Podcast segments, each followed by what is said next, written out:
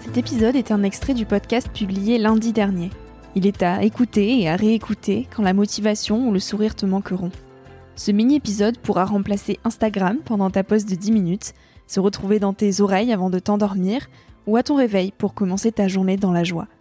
Si cet extrait te plaît et que tu as envie d'en connaître plus sur mon invité de la semaine, l'épisode en entier t'attend chaudement sur Nouvel Oeil dans la vie, il y a quand même toujours, même si on est, je prends l'épisode de pire, puisque le, moi j'étais vraiment dans le marasme à 20 ans, donc euh, c'est en même temps des moments compliqués parce qu'on est en même temps beaucoup d'énergie. Euh, enfin voilà, il y a, y, a, y a, plein d'envies, de désirs euh, qui, qui sont à cette époque. Enfin, j'en parle maintenant lointainement, mais le souvenir que j'en ai, c'était ça. Mais même dans le marasme, il y a toujours des points d'appui, quoi faut toujours voir dans le, côté sombre tout ce qui est le, le, positif est là ou c'est je dirais pas que c'est la bouée de sauvetage ou la planche de salut mais il y a toujours quelque chose sur lequel on peut s'appuyer quand même me semble-t-il.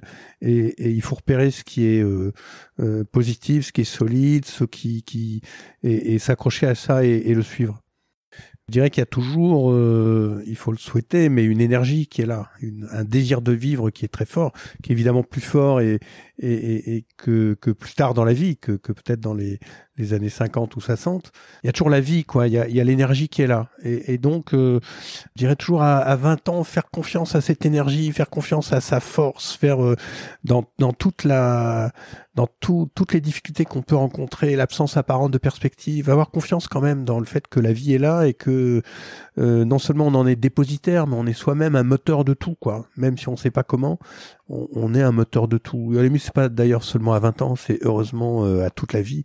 Mais cette attitude-là, dans, dans, elle est euh, pour les gens qui se laissent jamais abattre. Et il faut jamais se laisser abattre. voilà, il y a toujours ce ressort les hasards, les, les, bonnes circonstances viennent à un moment où on est mûr pour le recevoir. Quoi. Il y a des choses extraordinaires qui peuvent se passer et on est, on est là. Et puis il peut y avoir les mêmes choses qui se passent, mais on n'est pas à l'écoute et on n'est pas prêt, et on les saisit pas. quoi. Donc euh, c'est plus des rencontres qui se font, des rencontres, des, des coïncidences, des, euh, mais des, des, il y a des logiques de trajectoire peut-être on ne peut pas aborder dans la situation du, début du XXIe siècle. Hein, je définis pas des caractères généraux pour toutes les époques, etc. Mais comme on est à un moment historique précis, en 2022, 2023, 2024, on est à ce moment euh, un peu charnière euh, sur plusieurs décennies de, l'époque. Euh, la poursuite de la croissance économique entraîne une destruction du monde remettre en question la croissance économique globale, c'est remettre en question euh, euh, la distribution des richesses euh, parce que il est évident qu'on va pas demander la même réduction de la consommation à tout le monde.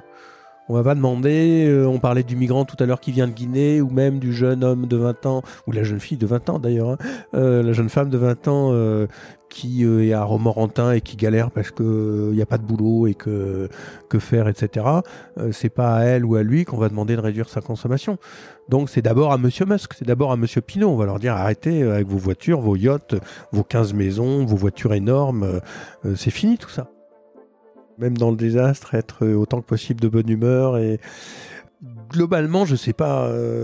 moi, j'aime bien l'image de l'archipel, l'image de on, fait des îles euh, reliées par des fils invisibles les unes aux autres, où il y a des communautés de gens qui vivent euh, euh, en bienveillance les uns avec les autres, en coopération, en, amitié, en refus de la compétition. Parce qu'en fait, c'est ça, le, la civilisation de demain, je ne sais pas ce qu'elle sera, parce que la civilisation, c'est un, monde, un, mot très, très impressionnant.